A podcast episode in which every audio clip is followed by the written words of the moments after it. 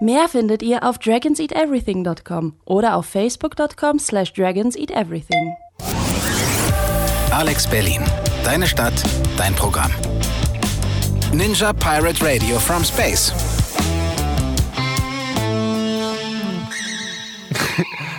Weil, warum auch nicht, ne? Warum nicht Ninja Pirate Radio from Space, liebe Paula? So heißt nämlich diese Sendung hier, die ihr hört, Lele. Die heißt jetzt ausnahmsweise, dieses Mal heißt sie wieder so. Dieses Mal heißt ich finde, ähm, es wird ja auch demnächst eine neue Ära bei uns im Team beginnen. Ich finde, da ist es jetzt auch wieder Zeit, back to the roots. Jetzt Ist das überlegt jetzt, meinst du das, wo wir Maurice rauswerfen und das an, an uns Ja, reißen oder ja. meinst du eine andere Ära? Ja, genau, diese Ära meinte Also, ich. okay. Ich Ja. wollte nur sicher gehen, nicht, dass ich jetzt das Falsche sage oder so. Beziehungsweise, ob den Leuten irgendwann auffällt, dass äh, ich hier so der Dreh- und Angelpunkt bin, weil so ab und an war, also, Le also ich bin unentbehrlich. Lele war schon mal lange weg. Jetzt ist Maurice lange weg. Tja. Ähm, okay. Wir sind eine Sendung, in der wir Filme, Serien, Games, Comics und Bücher besprechen. Heute bespre sind wir relativ monothematisch tatsächlich, oder? Ein, naja, du hattest noch gesagt, dass du Breaking Bad konsumiert Ah, hast. ja, stimmt, da- Das da heißt, ein bisschen, ein bisschen Ja. Bild, bewegtes Bild haben wir sonst, aber sonst haben wir eigentlich nur Comics dabei. Genau, unter anderem ähm, ja einen japanischen Manga von Jiro Taniguchi, ähm, dann eine ja ein Bibi Blocksberg Manga tatsächlich. Oha. Denn äh, Bibi Blocksberg ist japanisiert, Magan, Magan, Man, Mangasi, Manga, das geht nicht. Das funktioniert Das, absolut nicht. dann war es einfach nicht. Das funktioniert einfach nicht. Genau. Und ähm, das ist vor einigen Wochen erschienen, vor allen Dingen also das Bibi und Mio. Und darüber möchte ich sprechen in der Sendung. Und du hast auch zwei. Ein buntes und ein, eher würde ich sagen, düsteres vom Cover. Ja, nee, die sind beide oder? relativ äh, bunt eigentlich. Ist einmal Witchy von Ariel Slamet Rees. Das ist ein äh, Webcomic, der jetzt ähm, in physischer Form erschienen ist. Oh, Und, schwerer ähm, physischer Form, wenn ich schwerer das mal physischer sagen darf. Und wenn wir noch Zeit haben, dann eine Kleinigkeit. Ähm, es gibt eine neue Shortbox. Das ist eine, äh, also jetzt glaube ich in Zukunft halbjährige Comicbox, die man sich ähm, zuschicken lassen kann gegen Sachen und dann sind da Comics drin und da war einer drin, den ich sehr, sehr schick fand und ich dachte, vielleicht, wenn wir noch Zeit haben, reden wir auch ein bisschen über Pass the Baton. Ah, Ähm, ähm, genau. okay, witzig. Ja, und wir haben auch Musik dabei in dieser Sendung. wie- Das, ja. Zum Beispiel Musik aus Los Angeles von der Band Automatic, die auch im Oktober in Berlin spielen. Ich glaube am 14. Oktober, ich bin mir nicht ganz sicher, es ist auf jeden Fall ein Montag. Und wir hören von ihrem heute erscheinenden Album Signal den Song Too Much Money Automatic mit Too Much Money. vom Album Signal. Und ihr hört den Ninja Private Broadcast from Space mit Lele und Paula. Sag mal, ist Bibi und Miu, ne? Das war doch relativ. Du hast mal gesagt, dass das auch irgendwie ausverkauft war, die erste Auflage, und da mussten sie irgendwie nachdrucken und so. Aber ich habe ein, ein Exemplar aus der Du ersten hast Auflage. Ein Exemplar. Hm, wie habe ich Hm, das wie hast gemacht? Du das Hm. gemacht. Ähm, ich war tatsächlich in einer Bahnhofsbuchhandlung in einer großen deutschen Stadt. Nice. Und da gab es noch zwei äh, Exemplare von der Bahnhof, ähm, ja, von der ersten Auflage. Ich, ich weiß gar nicht, ob die zweite jetzt mittlerweile draußen ist. Könnte natürlich sein, weil es jetzt, ich glaube, es ist ja im August oder so erschienen, Ende Hm, August, also vor, ja. vor ein paar Wochen. Ähm, genau, aber da hatte ich dann erst, wollte ich erst so ein bisschen reinlesen und dann dachte ich mir so, ach nee, also die ersten Seiten, so viel kann ich jetzt schon mal verraten. In der Vorabrezension dachte ich so, ah ja, geil, da investiere ich jetzt tatsächlich mein Geld und äh, nehme dieses ganze ähm, Stück Bibi Blocksberg mit. Und es ist ja auch von einer namhaften Autorin. Also die Zeichnerin, die oder der Zeichner, Zeichnerin, die kenne ich jetzt nicht, aber die Autorin selbst ist ja Genau. zumindest hierzulande sehr bekannt. Genau, also die Zeichnungen stammen von Hirara Natsumi, die eben ja bereits Mangaka ist, aus Japan auch stammt, mittlerweile seit ein paar Jahren in Deutschland lebt und arbeitet, aber vor allen Dingen auch auf Japanisch arbeitet, Mhm. wenn es darum geht. Also die Texte wurden zum Beispiel im Deutschen verfasst von Olivia Viehweg und dann nochmal extra ins Japanisch übersetzt, damit dann ähm, Hirara Natsumi ähm, das ja also gut erfassen kann, worum es in der Story geht und so ja. weiter, ähm, obwohl sie auch mittlerweile Deutsch sprechen kann und so. Und genau, Olivia Viehweg ist ja selber als äh, Comic-Autorin und auch Zeichnerin äh, bekannt. Sie hat äh, unter anderem Endzeit geschrieben, was mittlerweile auch verfilmt wurde und in Kinos läuft. Also Wup, wup, sagen wir an dieser Yay. Stelle. Ähm, sie lebt übrigens in Weimar, also nicht in irgendeiner hippen großen Stadt, wo die Comic-Szene floriert. Nein. Spielt Bibi und Mio dann auch in Weimar? Äh, Oder in nee. einer hippen kleinen Stadt, in der die Comic-Szene nicht floriert? Sie spielt in Neustadt. In Neustadt? Hey, wer hätte es gedacht? Naja, das gedacht. klar. Ich, ich tue jetzt so, Also- als ob ich Ahnung hätte von Bibi Blocksberg. Okay, also das ganze Bibi Blocksberg-Universum, dazu gehört ja zum Beispiel auch Benjamin Blümchen, den wir neulich Mm. hier hatten, die leben ja in Neustadt. Es ist aber nicht ganz definiert, wo Neustadt liegt tatsächlich. Es gibt ja auch mehrere davon. Ja, wahrscheinlich. Wobei die in derselben Neustadt wohnen. Also es gibt auf jeden Fall einen Zoo in Neustadt. Es gibt einen, einen Hochseehafen. Das haben wir schon mal gelernt. Interessanterweise. Okay. Es gibt auf jeden Fall ein großes Neubaugebiet. Darin hat nämlich Bibi Blocksberg zu Anfang gewohnt. Und dann gibt es viele Einfamilienhäuser. Da wohnt sie nämlich mittlerweile. Und Bibi ist 13 Jahre alt. Auch so hier in dieser Story. Sie sieht eigentlich schon so aus, wie wir Bibi Blocksberg kennen, wenn wir so aufs Cover gucken, oder? Blonde Haare, grüne Klamotte, kommt Genau. mir bekannt vor. Genau. Und sie hat einen Besen am Start. Das stimmt. Das, das ist nicht ein Besen, das ist Kartoffelbrei. Aber Kartoffelbrei ist auch ein Besen. Ja, das stimmt. Das ist ihr Flugbesen. Und ähm, wir sehen auf dem Cover dann im Hintergrund ein zweites Mädchen, das ist Mio. Die kommt aus Japan und kommt nach Neustadt als Austauschschülerin. Und erst ist so ein bisschen, Bibi denkt sich so, oh, was haben sie denn jetzt alle mit der Neuen, weil alle das ganz interessant finden. Boah, du kommst aus Japan und total krass. Ja. Aber dann, Dün, dün, dann, dün. dann, um es kurz zusammenzufassen und quasi zu, ist, ja, soweit kann man das glaube ich schon spoilern, weil dann äh, stellt nämlich, sieht Bibi, äh, ich, ich weiß jetzt nicht genau, wie ich es beschreiben soll. Auf jeden Fall sieht sie Mio auf einem großen, ja, fuchsähnlichen Wesen fliegen Okay. durch die Gegend und denkt sich so, äh, hallo? Ich bin die Einzige, die hier durch die Gegend fliegt. was, soll zur das? Hölle? Und vor allen Dingen noch viel crazier, warum sehen das alle anderen Leute in meiner Umgebung nicht? Ah, es geht also auch um den Trick. Sie will den Trick eigentlich haben. Das genau. Beziehungsweise, und dann, und äh, über diese Begegnung äh, fangen sie dann an, sich anzufreunden und verstehen sich gleich super toll, was dann auch dazu führt, dass in den Ferien Bibi auch gleich ähm, nach Tokio mit Mio fliegt, weil, Fliegt sie mit dem Besen oder mit dem Flugzeug? nee, sie fliegen tatsächlich mit dem Flugzeug. Das ist Okay. dann offenbar dann doch eine zu weite Strecke. Es ist ja auch sehr kalt, also auf dem Besen. Man darf das ja, Ja, auch aber nicht da, wofür ist man denn Hexe, um nicht Transkontinentalflüge auch zu überleben? Ja, auch, aber das ist dann, glaube ich, also es ist irgendwie bequemer. Bibi ist auch ganz begeistert, so einen Langstreckenflug mal machen zu können oder mal fliegen zu können. Genau, und ähm, dann fliegen sie nach Tokio und äh, da löst sich dann so das Geheimnis auf von Mio, was ihre Aufgabe ist und äh, was auch die Aufgabe vor allen Dingen ihrer Eltern ist. Ähm, kleiner Spoiler, es geht um Geisterwesen. Wer hätte das gedacht? Es spielt in Ähm, Japan und es geht um Geister. ja. Oh mein Gott. So, und das ist so im Groben die Story von diesem ersten Band von Bibi und Mio. Und ist es eine in sich geschlossene Geschichte oder ist es was, wo man am Ende sagt, verdammt, jetzt muss ich warten? Also es ist schon eine geschlossene Geschichte insofern. Am Ende wird auch ein großes Fest gefeiert. Ähm, aber es gibt auf jeden Fall, soll der zweite Band demnächst auch erscheinen. Und äh, ja, also ich äh, es ist jetzt nicht so ein so mega inhaltlich riesen Cliffhanger tatsächlich.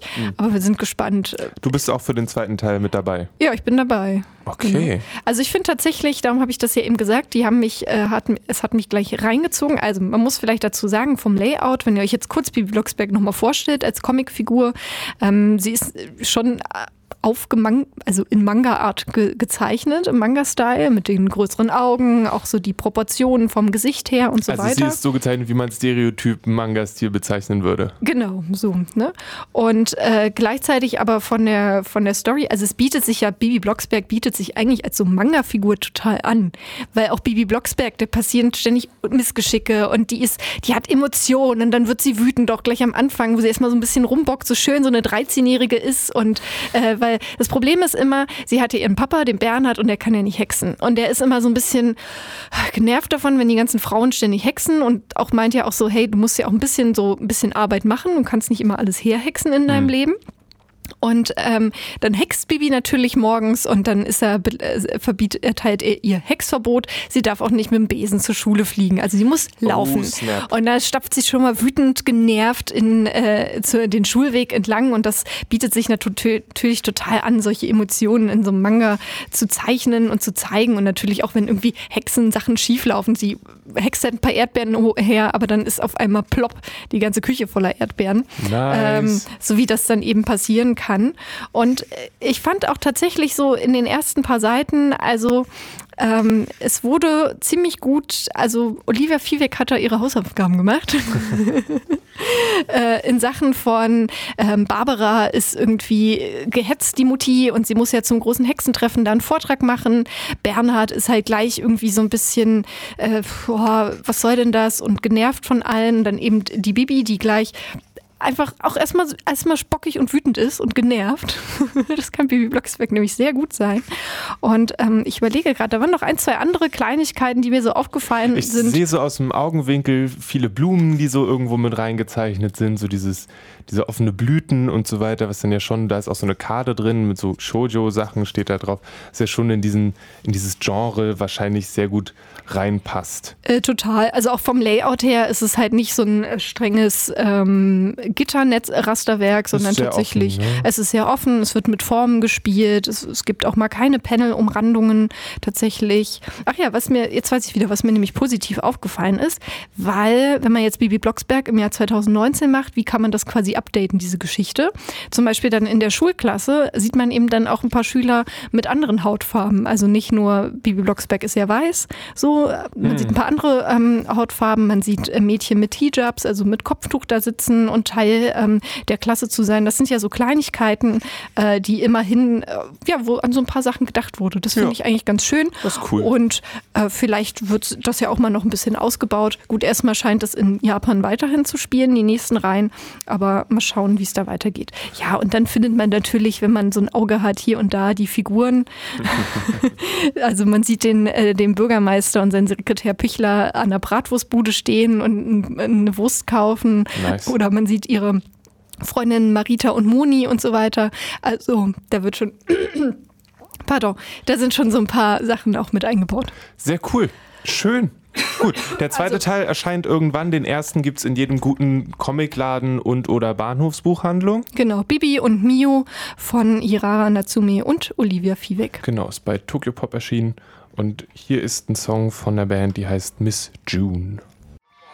Miss June waren gerade erst in Berlin, letzte Woche Mittwoch, wenn ich mich richtig erinnere. Hm? Ähm, ich war nicht da, ich war krank. Ja, Du- ich hatte was anderes zu Du tun. hattest was anderes zu tun. Mua, mua, mua. Let's not talk about it. Also, mehr Comics hier beim Ninja Pirate, Broad, äh, Ninja Pirate Radio from Space ähm, bei Alex Berlin auf 91.0 ähm, Und der 88,4. Warte, was war die andere 97,6? Okay, Entschuldigung, wir, wir sind gerade in, wir, wir schwelgen in unserer Vergangenheit, ist weil ja das ist ein auch so, wenn guter man. Tag dafür. Ja, ich meine, wenn man Bibi Blocksberg spricht, man ist ja quasi schon mal zehn Jahre zurückversetzt in seiner. Also ich, Und es, ich weiß nicht, ob das zu sehr aus dem Nähkästchen ist, aber es, es ist ja auch das Ende einer Ära, weil es äh, ab Dienstag nächste Woche niemand mehr aus unserem Kreis seine Finger hier bei Alex Berlin im Spiel haben wird. Offiziell. Ja, einmal so privat, genau. Weil eigentlich haben wir in den letzten Jahren diesen Laden hier geschmissen, im Grunde genommen. Wir haben geholfen, waren ihn zu schmeißen. Ja. Und jetzt hat Maurice es ganz lange gemacht, ähm, der das sehr gut gemacht hat, wie wir finden. Und äh, der feiert heute seinen Abschied. Und deswegen an dieser Stelle vielleicht auch nochmal danke, Maurice, als Alex-Mensch. Ja, vielen Dank, Maurice. Und wenn du mal Bock hast, privat eine Sendung zu machen, wir haben hier so einen Slot alle zwei Wochen freitags. Du bist herzlich willkommen. Ja. So, und Ja. dann kannst du mit uns über Comics sprechen, über Hexen sprechen. Also ich finde, also ja, ey, wir sind, hallo, Wir sind eigentlich voll im Thema. Ja, Hexenthema. Es ist, also du hast eben gesagt, dass es eigentlich ursprünglich eine Online-Publikation war, beziehungsweise Genau. Online-Reihe. Genau, es ist, ich habe jetzt dieses Buch in der Hand, es ist relativ schwer. Es Mhm. ist so, ja, was ist denn das ungefähr? A5-Format Ja. ungefähr. Genau, wir haben, haben ein dunkles Cover, so mit dunkel-lila blauen Hintergrund. Dann sehen wir eine Person, eine weiblich gelesene Person, so in der, ja, im Seitenschnitt. Sie hat blonde Haare, so zusammengeflochten und sie guckt uns so mit einem Auge an und sie hat so den Finger über den Mund gelegt, so für das so Psst-Zeichen. Und ähm, mehr macht sie nicht. Es sieht alles sehr düster und geheimnisvoll aus. Und Witchy ist dann der große Schriftzug und das Vom Witchy, das ist ein Dolch. Ja, es ist, äh, wie gesagt, es ist ein Webcomic von Ariel Reese. Das ist, äh, den findet ihr auch, könnt ihr parallel mal gucken, wenn ihr wollt, unter witchycomic.com. Und, ups, Entschuldigung, der ist jetzt bei Lionforge äh, erschienen. Und ähm, generell musst du dir das so vorstellen, du hast eine Gesellschaft mit Leuten, die zaubern können und ähm, deren Zauberkraft wird gemessen an ihrer Haarlänge. Also je länger die Haare, desto kräftiger die Person, was diese Zauberkräfte angeht. Und ähm, jetzt fehlt mir natürlich der, der Name der Hauptperson nicht ein, weil ich gut vorbereitet bin. Ähm, aber es ist ein schönes Buch, deswegen, äh, genau, Nieve, Nieve heißt sie. Ähm, die hat ihren Vater verloren, weil nämlich ähm, das so ist, dass Leute, die zu lange Haare haben, werden als zu mächtig angesehen mhm. und werden dann aus dem Weg geschafft. Also prinzipiell ist das schon, kann man sozusagen als Person mit Hex, äh, mit Zauberkraft äh, offen quasi leben ja. und, und, diese, diese Zauberkraft aus, genau. ausüben. Und es ist auch okay, eine bestimmte Haarlänge zu haben, also schulterlang oder so, ne? Aber bis zum Pro ist dann kompliziert. Da wird es kompliziert, okay. genau. Ähm, und es ist auch gleichzeitig so, dass es der erste Konflikt, der so ein bisschen ansteht, ist, dass eben das einen Militärservice gibt, also dann, ähm, die werden eingezogen oder es wird, es wird findet eine Auswahl statt, eine Musterung. Und ähm, Nieve, unsere Hauptdarstellerin, macht sich, das sieht man relativ schnell, zaubert sich ihre Haare kürzer, als sie sind. Mhm. Ähm, die hat eigentlich eben besagte Haare bis zum Po, macht sich die aber kürzer. Einfach weil sie gesehen hat, was mit ihrem Vater passiert ist und deswegen da kein Interesse dran hat. Also äh, Männer haben äh, können haben auch diese Zauberkraft. Genau, das ist jetzt nicht, ah. es ist nicht getrennt zwischen Männern und Frauen, was diese Sachen angeht, sondern wer lange Haare hat, kann hat mehr Zaubermacht. Mhm. Ähm, Darum hat Hermine Granger auch so krass. Oh mein Gott, alles you ergibt Sinn. Got it. Gut. Und ja, auch darum lässt sich dann auch Harry so seine Haare so lang wachsen als, als Pubertät. Ah, das wieder ein Rätsel mit, gelöst. Mit fehlendem Stil in der Pubertät zu tun, sondern das ist einfach nur. Wusstest du, dass die Hauptdarsteller da für den dritten Teil, dass dann der Regisseur gesagt hat, zieht die Klamotten an, die euch bequem sind, lasst euch eure Haare so wachsen und so weiter, damit er meinte, damit das möglichst realistisch aussieht und damit man auch gar nicht erst diskutieren muss mit den Teenagers am Set. Ne? Aber ich sag mal so, die Rechnung zahlen sie jetzt den Rest ihres Lebens. Gut, wieder zurück zu den Hexen und ähm, den Hexenmeistern. Genau. Und ähm, eben Hexern. Gleichzeitig ist es aber so, dass sie nicht, also sie hat vielleicht ziemlich große Macht, einfach was man an der Länge ihrer Haare sieht, aber sie hat die nicht gut unter Kontrolle. Sie ist keine gute Hexe. So, sie ist nicht gut darin, was sie tut. Äh. Ähm, sie gleicht es aus, wie das so ist in so einen Geschichten durch, dadurch, dass sie viel liest und äh, eine Ahnung, also einfach sehr intelligent ist.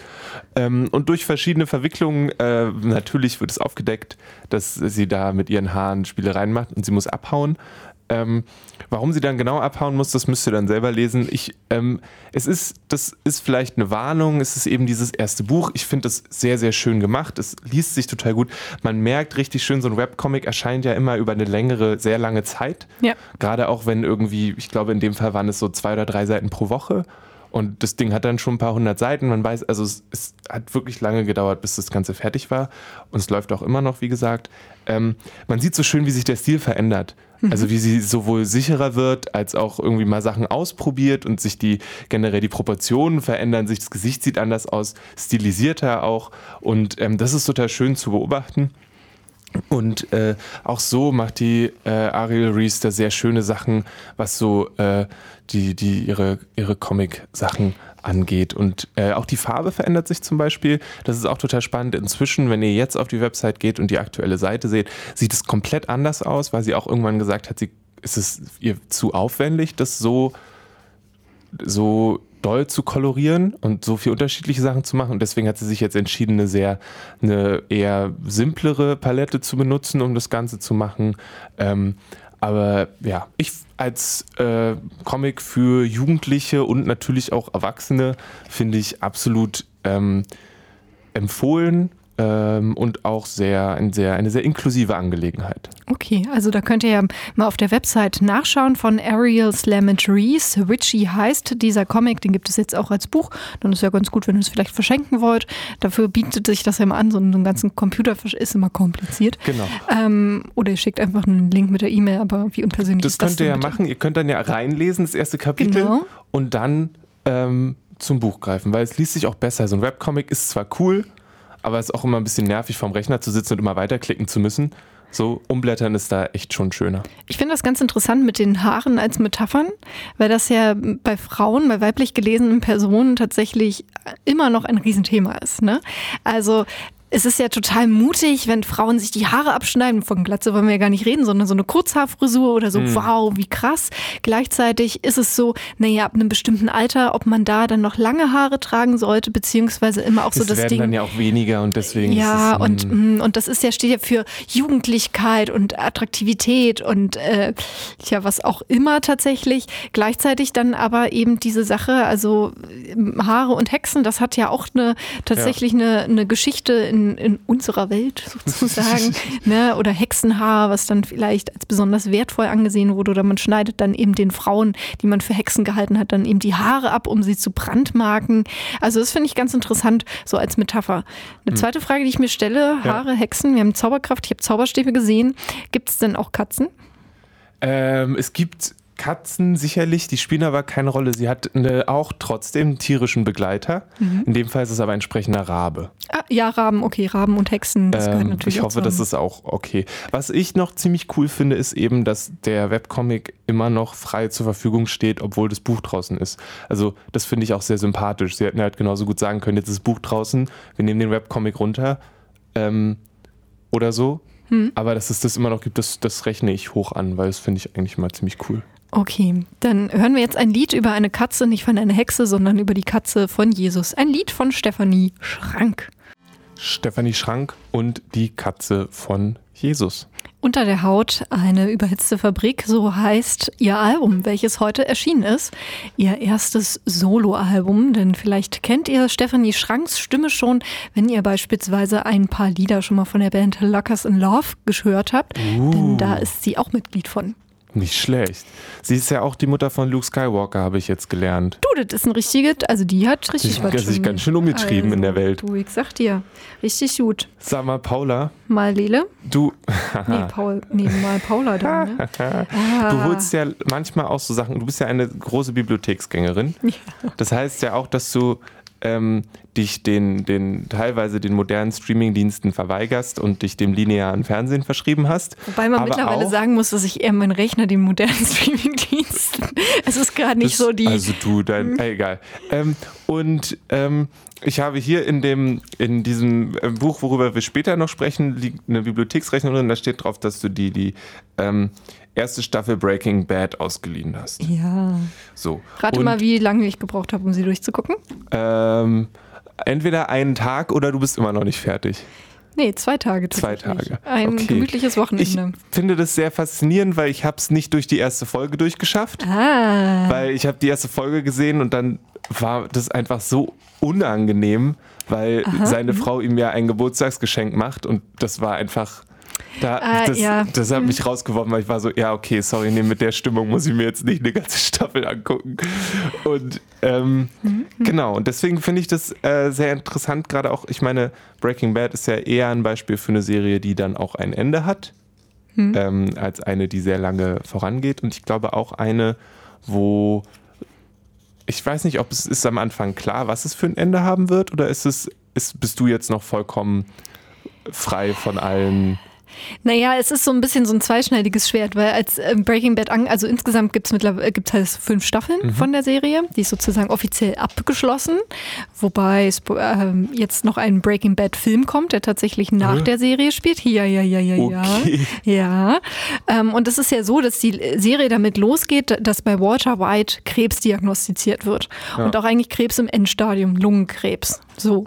Ähm, damit geht die Serie los und damit weiß man ja eigentlich, okay, diese, die Situation für ihn, also für sein Leben, ist eigentlich aussichtslos. Ja. So. Und das ist nämlich das auch, was ihn antreibt. Er ist äh, Chemielehrer, ähm, ja, an so einer normalen äh, Schule in Albuquerque an der Highschool. Seine Frau ist äh, gerade hochschwanger. Das ist noch so ein äh, Kind, was nicht erwartet, also worauf man nicht gehofft hat. Sie sind halt, haben schon einen 16-jährigen Sohn mhm. tatsächlich, ähm, freuen sich aber trotzdem. Sie ist eigentlich ähm, ja freie Schriftstellerin, also ist eigentlich Hausfrau, also eigentlich. Also gerade schreibt sie nicht so viel aktiv, wie sich dann herausstellt. Also kümmert sich eben um den Haushalt und äh, um den Sohn. Und auf seinen Schultern, und das ist jetzt schon wichtig zu erwähnen, weil auf seinen Schultern liegt tatsächlich die finanzielle Last für die Familie. Mhm. Denn in Amerika ist es jetzt nicht so wie in Deutschland beispielsweise, dass wenn man halt so einen Job als Lehrer hat, dass man dann ausgesorgt hat und alles locker flockig ist an der staatlichen Schule. Nee, nee, nee. Viele Lehrer haben eben nebenbei oder auch Lehrerinnen noch andere Jobs, wenn sie irgendwie sich noch was ein bisschen im Leben leisten wollen tatsächlich oder ja, ihre Kinder mal später auch aufs College schicken wollen, so auch Walter White. Der arbeitet noch ähm, nachmittags nach der Schule in einer Waschanlage tatsächlich, was dann ein bisschen unangenehm ist, wenn die Rich Kids vor seiner Klasse vorbeikommen und ihren Wagen gewaschen haben wollen. Dang. Also er ist, er ist ganz schön hart gebeutelt am Anfang. Man merkt auch so in der Familie, in der Beziehung irgendwie so ein bisschen ist der Spirit auch raus. Ja. Also auf der einen Seite haben sie sich schon doch lieb und also das merkt man schon. Es ist irgendwie so eine heile Familienwelt. Mhm. Ne? Klar, es ist jetzt nicht mehr die Verliebtheit vom Anfang, aber so ein bisschen so, fehlt so ein bisschen der Spirit, mhm. sag ich mal, die Anziehungskraft vielleicht auch. Das Funkeln, die das Spucke. Knistern. Jetzt habe ich's. So. Und dann ist es so, dass sein Schwiegerschwager, der arbeitet beim DAA, also bei der Drogenbehörde, bei der Drogenfahndung und der nimmt ihn mal mit irgendwie zu einem Einsatz. Und das Problem ist, also er hat die Diagnose schon und er denkt sich halt so, okay, also erstens mal, wie soll er die Behandlung bezahlen? Ja. Krankenkasse übernimmt es nicht. Ja. Zweitens, ähm, er hat halt einen Sohn, der demnächst äh, aufs College kommt in ein paar Jahren oder eine Ausbildung machen möchte und da ist noch ein zweites Kind. So, und er ist mhm. bald nicht mehr da in einem, in einem Jahr. So kann er seine Familie nicht im Stich lassen. Er muss irgendwie Geld verdienen. Ja. So, und bei dieser Razzia wird ein Meth-Labor hochgenommen und dann ähm, flieht einer vom Tatort und das ist ein ehemaliger Schüler von ihm, Jesse Pinkman. Mhm. Und ähm, Jesse Pinkman sieht Walter White, Walter White sieht Jesse Pinkman, sie beide sich erkennen sich, aber Walter White sagt keinen Ton und lässt ihn laufen. Okay. Und daraufhin geht dann Walter White zu Jesse Pinkman und sagt so, hey, du hast das Betrieb, äh, Vertriebssystem, ich bin Chemiker, ich koche jetzt Meth und dann verkaufst du das Zeug für mich. Hm. Und so geht das Ganze los. Und okay. ähm, ja, ich kann das total verstehen mit, ähm, man kommt so, man fängt es an. Also interessanterweise bei dem Anfang bin ich schon irgendwie dran geblieben, mhm. weil ich fand schon so, okay, also das Ding ist, dass sie äh, relativ schnell zwei, also zwei andere Drogendealer, denen sie die, das Mess verkaufen wollen, ähm, werden, sie werden dann von denen bedroht. Ähm, die sollen sozusagen, sie sollen ihren, ihr Geheimnis verraten an die und dann schaffen sie es, die Situation umzudrehen und nehmen, der eine stirbt dabei gleich am Anfang und der andere ist schwer verletzt und den haben sie dann in Gefangenschaft. Und es geht darum, dass sie diesen Typen eben auch umbringen müssen, weil es einfach ein zu großes Risiko ist. Also mhm. Also es ist relativ am Anfang wirklich dieses Breaking Bad, diese Radikalisierung. Äh, was bedeutet das eben, wenn ich in dieses schmutzige Geschäft einsteige? Ja, ja. So. Und das ist schon, finde ich, schon spannend. Das ist schon eine spannende Story, die einen reinzieht. Aber mir ging es interessanterweise am Anfang der zweiten und auch der dritten Staffel auch ähnlich, dass ich so dachte, das, oh, das, ist jetzt irgendwie schwierig, da irgendwie weiterzumachen. Es wirkte so ein bisschen zäh,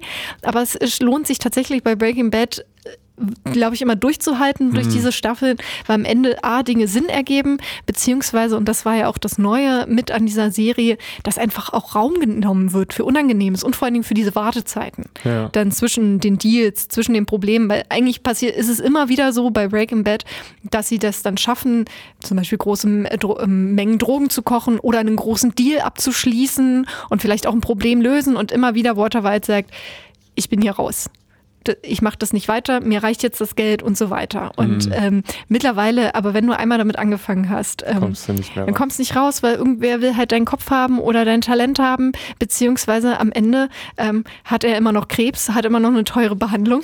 Ja, ja. So. und das Geld ist irgendwann alle. Und das Geld ist irgendwann alle. Ähm, beziehungsweise, ja, ja, das geht so. aber ähm, das ist so im Grunde genommen so diese große Story von Breaking Bad. Okay.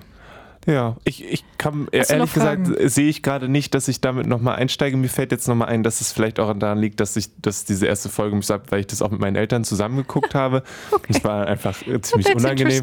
Und ähm, ich, du, ich, ich kann mich noch sehr gut daran erinnern, wie diese. Bist du jetzt komplett fertig? Oder? Nee, also ich bin jetzt, glaube ich, so ungefähr in der Hälfte der dritten hm. Staffel. Es gibt fünf oder sechs, ne? Fünf Staffeln fünf. gibt es. Ja. Und danach noch Better Call Saul und so. Stimmt. Du bist ja noch, hast ja noch gut zu tun. Da habe ich gut zu tun. Ähm, nee, ich weiß noch ganz genau, wie eben diese, diese letzte Staffel lief und ähm, Kollegen dann auch äh, die ganze Zeit so, oh mein Gott, oh mein Gott, oh mein Gott, jetzt geht's hier, oh mein Gott, oh mein Gott. Und das ist so ein richtig, also es war zumindest in meinem Umfeld schon ein ziemliches Event, als die Serie zu Ende gegangen ja. ist. Ähm, Und ich muss sagen, es ist dann ja auch an dieser Stelle nochmal eine Lobeshymne auf die Videothek. Äh, nicht die, nee, die Videothek hätte das sicherlich auch gehabt. Die Bibliothek, dass auch, ich weiß nicht, wie viele Jahre nachdem das Ganze eigentlich vorbei ist, ähm, man das sich nochmal äh, zugute führen kann. Und ich weiß gerade nicht, ob ich mich falsch erinnere. Ich habe das Gefühl, es gab auch mal, falls sich das danach interessiert, einen Podcast, der sehr genau auf den Prozess eingegangen ist, wie die die Serie gemacht haben. Ja, das kann gut sein. Also es gibt auch die DVDs, sind von Anfang an die Boxen mit zahlreichen Features ähm, mhm. versehen, mit irgendwie Making-ofs, weil es gibt viele Spezialeffekte oder natürlich überhaupt dieses Kochen, dieses Darstellen von ja, den ja. Drogen. Ähm, und sie lassen sich auch filmisch, darum ist, glaube ich, diese Serie auch erfolgreich gewesen. Wenn über Breaking Bad gesprochen wurde, hatte ich den Eindruck, wird immer nur so ganz platt darüber gesprochen, oh, er wird böse und man ist als Walter Zuschauer, White. Zuschauerin, genau, immer im Konflikt, findet man das jetzt, findet man das jetzt gut, fiebert man mit. Ich fand fand übrigens interessanterweise in der ersten Staffel so über weite Strecken, ich hatte überhaupt keine Gefühle für Walter White. Das war mir so relativ egal. Das fand ich total interessant. Warum hast du dann weitergeguckt? Ähm, also wer hat wegen, also wer hat dafür gesorgt, dass du dann trotzdem. Ja, zum einen, weil ich, ähm, also es ist jetzt nicht, dass ich so gar keine Gefühle hatte, mein das schon interessiert hat und man natürlich schon dachte, man, du hast echt Pech. so. Und dass natürlich schon viele Spannungsmomente, gerade in der ersten Staffel, so mhm. Spannungsmomente aufgebaut werden, wenn wenn es halt darum geht, wie er jetzt seiner Familie erklärt, woher das Geld kommt für die Behandlung. Ne? Oder ja. auch die Momente aufgebaut werden, wo er eben eigentlich auf legalen Weg zum Beispiel nochmal zu Geld kommen könnte. Und natürlich auch zum Beispiel ähm, die anderen Schauspieler oder Jesse Pinkman als Figur irgendwie auch interessant ist. Also der von, die sind von Anfang an eben mit vielen Facetten gezeichnet. Und was ich eben sagen wollte, es ist durchaus auch cool anzusehen. Also mhm. ähm, es ist interessant filmisch gemacht. Es wird dann in Breaking Bad viel auch gearbeitet, so inhaltlich auch so mit, ähm, ja, dass man merkwürdig, also in der zweiten Staffel sieht man in mehreren Folgen am Anfang immer so Schwarz-Weiß-Bilder und einen kaputt gerupften rosafarbenen Teddy im Swimmingpool ähm, schwimmen. Oder es gibt ganz viel, ganz typische Breaking Bad Kameraeinstellung ist, ähm, quasi von unten, das was von unten gefilmt wird. Also ähm, der Protagonist macht den, ähm, also das Bild geht los, man sieht, man ist quasi im Grill unten drin unter dem Feuerrost mm. und dann mm. macht der Protagonist von oben ähm, äh, Steak den, rauf oder so. genau den, ja. das Steak rauf oder das Geld, weil er es jetzt verbrennen will, keinen Bock mehr hat oder der Toilettenkasten von innen oder so. Also solche Sachen, mm. da, da, haben sie viel auch rumexperimentiert. Trotzdem ist es irgendwie ein einheitlicher Look. Ähm, es, es wird auch mal mit Farbe experimentiert. Also darum ist das eben auch, glaube ich, so eine interessante Serie gewesen, weil es eben nicht so, okay, wir erzählen jetzt eine Serie über einen Familienvater, der Drogendealer wird und das machen wir jetzt immer in einem dramatischen Grün so von der Farbgebung ja, her, ja, ja, sondern da wird schon viel gespielt und natürlich auch mit dem Licht. Es spielt ja in Texas, in Albuquerque, ähm, wo ja, also man natürlich irgendwie tolle Stimmungen mit so mhm. dramatischem Sonnenlicht und so machen kann und der Hitze. Und ja, ich bin gespannt, wie es, also ich weiß natürlich irgendwie so halb, wie es, also ich, ich weiß was mit der Figur am Ende, wie ihr Lebenszustand angeblich ist, aber ich weiß noch nicht, wie? Wie und wie es dazu kommt und so weiter. Und das reizt dich noch. Äh, genau, das reizt mich ja noch. Und der ist auf jeden Fall in der dritten Staffel gerade dabei, ähm, wirklich äh, zu, ja, das, also Jesse Pinkman hat jetzt schon akzeptiert, was er ist, nämlich böse. Dass Jesse böse ist oder dass Walter böse ist? Nee, dass Jesse böse ist, okay. sozusagen. Und jetzt wird es natürlich spannend, wie es weitergeht. Mhm. Genau, und um zum Abschluss noch, ähm, wenn ihr alle jetzt so heiß seid und sagt, wie, was, net, was Film? Was habe ich verpasst? Ähm, dann googelt es einfach. Nein, bei Netflix kommt im Oktober tatsächlich ein Breaking Bad Film raus. Okay. Und zwar mit der Hauptfigur Jesse Pinkman wohl. Mhm. Und dieser Trailer, ich glaube, es gibt ein oder zwei und in dem einen, den ich gesehen habe, sieht man ihn in einem Auto sitzen, in einer Wüste, vollkommen fertig. So, und ich glaube, er war nämlich am Ende, ähm, genau, und man hat Verhörfetzen, Szenen von einem der Drogendealer, die man auch, ähm, die für Jesse Pinkman gearbeitet haben und Walter White, der dem Polizisten sagt so, nein, ich weiß nicht, wo er ist, ähm, aber ich würde, auch wenn ich es wüsste, würde ich es euch nicht sagen, weil dann sperren sie wieder, ihn wieder ein und zwingen ihn Drogen zu kochen und das nur über meine Leiche sozusagen. Das werde ich mhm. nicht zulassen. Es ist aber gar nicht klar, ja, wer ist denn er? Oha. Und das ist nämlich das Große, wo alle sich fragen, hm, Who's back? Who's back? Und das könnte tatsächlich nochmal interessant werden, ob sie das vielleicht wirklich aus dem Hut zaubern. Also, wenn ihr die Serie noch nicht geguckt habt, in, der, in welcher Bibliothek gibt es sie jetzt nicht, weil du sie hast? äh, Mittelpunkt Treptow, aber ich glaube, also ich glaube, es gibt sie in sehr vielen Bibliotheken. Genau, deswegen geht aber nicht in die Mittelpunkt Treptow, weil die hat Paula gerade, geht in eine andere Bibliothek, holt euch die da. Ähm, guckt sie euch an, bevor der Film dann im Oktober erscheint. Und die ist, glaube ich, ich glaube auch bei Netflix, oder? Ich weiß nicht, wer das hat. AMC hat die Serie produziert. Ja, aber produ hier unterstützt eure Bibliothek. Das stimmt. Oh yeah. Egotronic, wo Linksradikale heißt der Song und die Frage ist natürlich berechtigt. Wo sind sie denn? Wo sind sie denn? Das ist eine gute Frage in Richtung Egotronic. Wo ist er denn? Aber egal.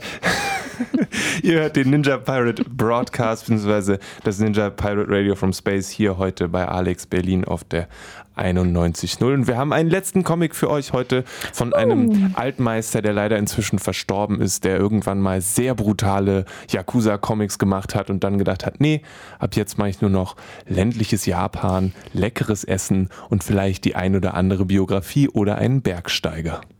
Vollkommen richtig. Die Rede ist von Jiro Tan Taniguchi und ähm, ich habe hier in meiner Hand zu liegen den Band Ihr Name war Tomoji und äh, die eine eine Aufzählung, die du da getroffen hast oder ein Wort in der Aufzählung, was du eben aufgezählt äh, sich befinde, Landschaften. Darauf wollte ich hinaus. Ja. Es ist auch Freitagabend, Leute, ne? Man Das ist jetzt stimmt, auch und wir langsam haben so ein echt bisschen- Hunger. ja, Also, ja, das ist schon ein bisschen schwierig. Genau, das muss man auf jeden Fall sagen, bevor wir wirklich zum Inhalt kommen. Tatsächlich äh, tolle Landschaftszeichnungen da drin. Wir haben eben Mhm. äh, das japanische Land in den 1900, ähm, ja um die Jahrhundertwende bis dann in die 1920er, 30er Jahre hinein, ähm, wie es ein paar Teile spielen im, im damaligen Tokio, dann auch zu dem großen Erdbeben in Tokio, aber eben ja viele Landschaftsszenen, Landwirtschaft, das kleine dörfliche Leben, wie es sich abgespielt hat. Also man wird da in sehr erstmal in eine größtenteils heile Welt quasi reingeholt. Allerdings ist es eben die, Bibli äh, die Bibliothek, die Biografie von Tomoji. Und äh, Tomoji ist ein, ja, eine interessante Persönlichkeit, Tomoji Uchidas. Die hat nämlich in den 1930er Jahren einen buddhistischen Tempel gegründet in Tachikawa in Japan. Und ähm, dieses Buch beschäftigt sich allerdings weniger dann mit dieser Gründung. Ich bin noch nicht ganz fertig, also ich denke mal, das kommt dann noch an, sondern eben um ihre Kindheit und ihr, ihre Jugend. Und das ist, glaube ich, ein ganz gutes, man würde sagen, auch wenn es ein bisschen angestaubt klingt, ein Sittengemälde des Japans der 1910er, 20er, 30er Jahre. ja, ja. Genau. Es, ähm, ich finde es total cool, wenn man das jetzt neben Bibi und Miu stellt, ähm, einfach weil es beides in diese Kategorie Manga fällt, auch wenn Carlsen ganz groß Graphic Novel draufgeschrieben hat ähm, und sich aber äh, stiltechnisch doch sehr, sehr unterschiedlich ist und Taniguchi da sehr realistisch zeichnet und es aber trotzdem unverkennbar irgendwie ähm, nicht nur wegen der Leserichtung in Japan zuzuordnen ist, finde ich. Und das finde ich sehr, sehr schön, dass dann diese, diese andere Seite nochmal da ist. Und auch, wie gesagt, Taniguchi die ist dafür bekannt. ist allerdings westlich. Ist sie das? Ja. Mir fällt es kein. Aber warum? Das weiß ich auch nicht. Und vor allen Dingen, weil Bibi und Mio nämlich auch westlich ist. Das habe ich auch nicht verstanden. Das, ver wa- Das Leute, Hab ich, das habe ich beides nicht verstanden. Und ähm, das ist, das ist dann Ja. so halbe. Dann, nee, dann könnt ihr das nicht Manga nennen, sorry. ja, eben. Also Vivi und Tina zumindest. das ist, ähm, ja, das, nee, das Oder ist, ich ich, nee, ist mir doch, das ja. gar nicht mehr, Ja. mir ist es nicht mehr das, aufgefallen. das verstehe ich beides nicht. Aber das habe ich eben auch bei Taniguchi nicht verstanden, warum das, das hier gemacht wurde. Weil, Ja. also, ne? Ansonsten ist es vom Layout auch her, du hast eben gesagt, ein realistischer Zeichenstil, genau.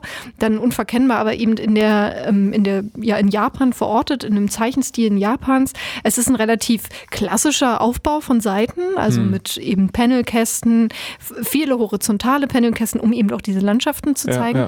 Es ist größtenteils schwarz-weiß, was aber ganz interessant ist, dass es ab und an mal kolorierte Seiten gibt, Mhm. tatsächlich, die dann herausstechen. Man kann aber nicht so richtig so ein Muster erkennen. So, das weiß ich nicht. Die sahen auch, ich habe jetzt nur kurz durch und die waren auch vom Stil ein bisschen anders und sahen dann eher aus wie Erinnerungen. Also zumindest die Es eine, ist die aber- du jetzt später ja, offen hast. ähm, ist- es ist- oder Geschichten, die erzählt. Ja, also das eine Aber ist eine ja. Geschichte tatsächlich, aber in der Regel ist es eigentlich. Das Intro, ne? Ja, das ist. Es das ist nicht, äh, nee, das ist auch manchmal mitten im Kapitel tatsächlich oder am Ende Ähm, eines Kapitels. Ich glaube, ja. dass es, ich, ich würde das verorten, so wie ich es verstanden habe, ist ja oft so, dass diese ähm, die Sachen, die bei uns als ein Buch ankommen, wurden vorher äh, seriell rausgegeben, also in einem, in einem Magazin. Und dann ist es manchmal so, dass das Magazin mit Farbseiten wirbt und dann sind immer die ersten zwei Seiten von dem Kapitel oder die letzten drei Seiten von dem Kapitel sind dann eben in Farbe und damit es nicht verloren geht, wird es natürlich auch mit übernommen. Ähm, und gerade diese Graphic Novel in Anführungszeichen Reihe von Carlsen ist ein bisschen hochwertiger und ich schätze, deswegen haben sie die Farbseiten da mitgenommen. Das machen sie bei so Sachen wie One Piece zum Beispiel nicht. Das ist immer komplett schwarz-weiß. Ähm, ja, aber ich, also Taniguchi ist schon sehr bekannt und auch sehr beeindruckend. also der hat Comics gemacht, einfach nur über jemanden, der abends essen geht. Ähm, und dann wird halt dieses Essen in Gänze dargestellt. Ähm, ich weiß auch nicht, ob das auch anders heißt, als einfach nur ein alter, älterer Herr geht einfach essen. ähm, er hat auch Comics gemacht über Bergsteiger und so weiter und so fort. Und wie gesagt, wenn ihr ein bisschen grabt, dann findet ihr auch noch seine Anfangswerke, in denen Yakuza sich gegenseitig abgeknallt haben. Was irgendwie ein krasses Gegenstück ist zu diesem Tomoji-Ding, was irgendwie komplett Ruhe verströmt. Genau, es gibt natürlich trotzdem so ein paar aufregende Punkte. Wenn es nämlich um ihre Eltern geht, ähm, ihr Vater verstirbt, dann eine, eine ihrer Geschwister verstirbt, eine Schwester verstirbt, ihre Mutter verlässt sie, verlässt die Familie vorher. Also es gibt schon so verschiedene auch dramatische Momente, sehr emotionale mhm. Momente, aber trotzdem wird eben, was ich so meinte mit Landschaft und Sittengemälde, es wird viel Alltag eben gezeigt. Ja. So, sie geht zur Schule, sie hilft hier im Laden, sie hilft auf der Landwirtschaft, so, ne? Sie, sie erfreut sich am Spaziergang an der Landschaft und solche Dinge. Also auch viel äh, Dinge, die hier einfach dann aus, auserzählt werden und mhm. gezeigt werden, wie eben so eine Kindheit aussieht. So. Und ich bin ungefähr bei, ja, ein bisschen was über der Hälfte, darum bin ich sehr gespannt, inwiefern es, es gibt noch so einen kleinen Cliffhanger, weil sie dann mit auf jemanden nämlich treffen wird. Das wird am Anfang angeteasert auf einen jungen Mann, der ist so fünf Jahre älter als sie.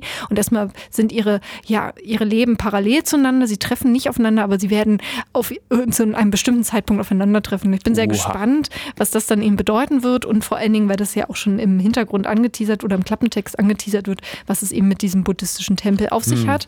Auf jeden Fall gibt es dann am Ende auch zum Lesen, da habe ich jetzt noch nicht reingelesen, um mich nicht zu spoilern, ein Gespräch mit dem Autor eben, wo er aber, wo ich so ein bisschen überflogen habe, auf jeden Fall so ein bisschen auch auf die ähm, realistischen Hintergründe eingeht hm. und das ein bisschen erklärt. Zum Beispiel wurde auch das Erdbeben in Japan, ich glaube von 1923 äh, dargestellt, was ja sehr schwer war, wo dann auch halb Tokio niedergebrannt ist tatsächlich. Ähm, auf solche Sachen geht er dann eben ein und erklärt die und arbeitet die so ein bisschen in den historischen Kontext ein. Ah, schön. Gut, wollen wir noch mal einmal kurz Revue passieren lassen, was wir eigentlich in dieser Sendung alles besprochen haben? Genau, also das letzte war eben Jiro Tan Taniguchi, mit ihr Name war Tomoji. Ist im Carlsen Verlag. Das ist genau. Carlsen Verlag. Dann hatten wir Arius Lamadries mit Richie. Bei Lionforge erschienen. Und Bibi und Mio erschienen bei Tokyo Pop von Hirara Natsumi und Olivia Fivek. Cool. Das ist, sind, und wir haben über Breaking Bad genau. gesprochen, eine Serie, die Paula, denke ich, durchaus empfiehlt. Also bis jetzt ja. Bis jetzt ja. Drei Staffeln drin, ist gut. Ist gut. Ist gut. Es gibt auch so manchmal, also manchmal hat es auf jeden Fall, was du meintest, unangenehme Momente, wo man denkt, ah, ha, ha, wow. Aber ja, ansonsten ist schön. Diese Sendung hier heißt Ninja Pirate Radio from Space Broadcast. Und Sie sowas. ist eigentlich sendeverantwortlich, ist Maurice Mathieu. Heute mache ich das einfach mal. Lele Lukas ist mein Name. Mit mir im Studio war Paula Georgi. Wir sind in zwei Wochen an selber Stelle wieder da, um über nerdige Dinge zu sprechen. Oder ich bin nächste Woche hier und habe ein Interview äh, am Mittwoch zwischen 18 und 19 Uhr mit der dänischen Band Bite the Bullet. Ähm, all das und mehr findet ihr auf dragonseateverything.com. Und äh, was bleibt noch zu sagen? Unterstützt eure lokale Bibliothek. Und eure lokalen Bands. Das machen wir zum Beispiel, indem wir jetzt euch den neuen Song von den Snöveltöffs vorstellen. Und zwar trägt er den wunderbaren Titel Frohnau. Ich glaube, es ist vorher Frohnau noch nie besungen worden. Ich habe jedenfalls kein anderes Lied gefunden zum Thema. Vielleicht ein altes Volkslied. Wenn ihr das kennt, schickt es uns. Genau, an volkslied at dragonseateverything.com. Vollkommen richtig. Mehr findet ihr auf dragonseateverything.com oder auf facebook.com slash dragonseateverything.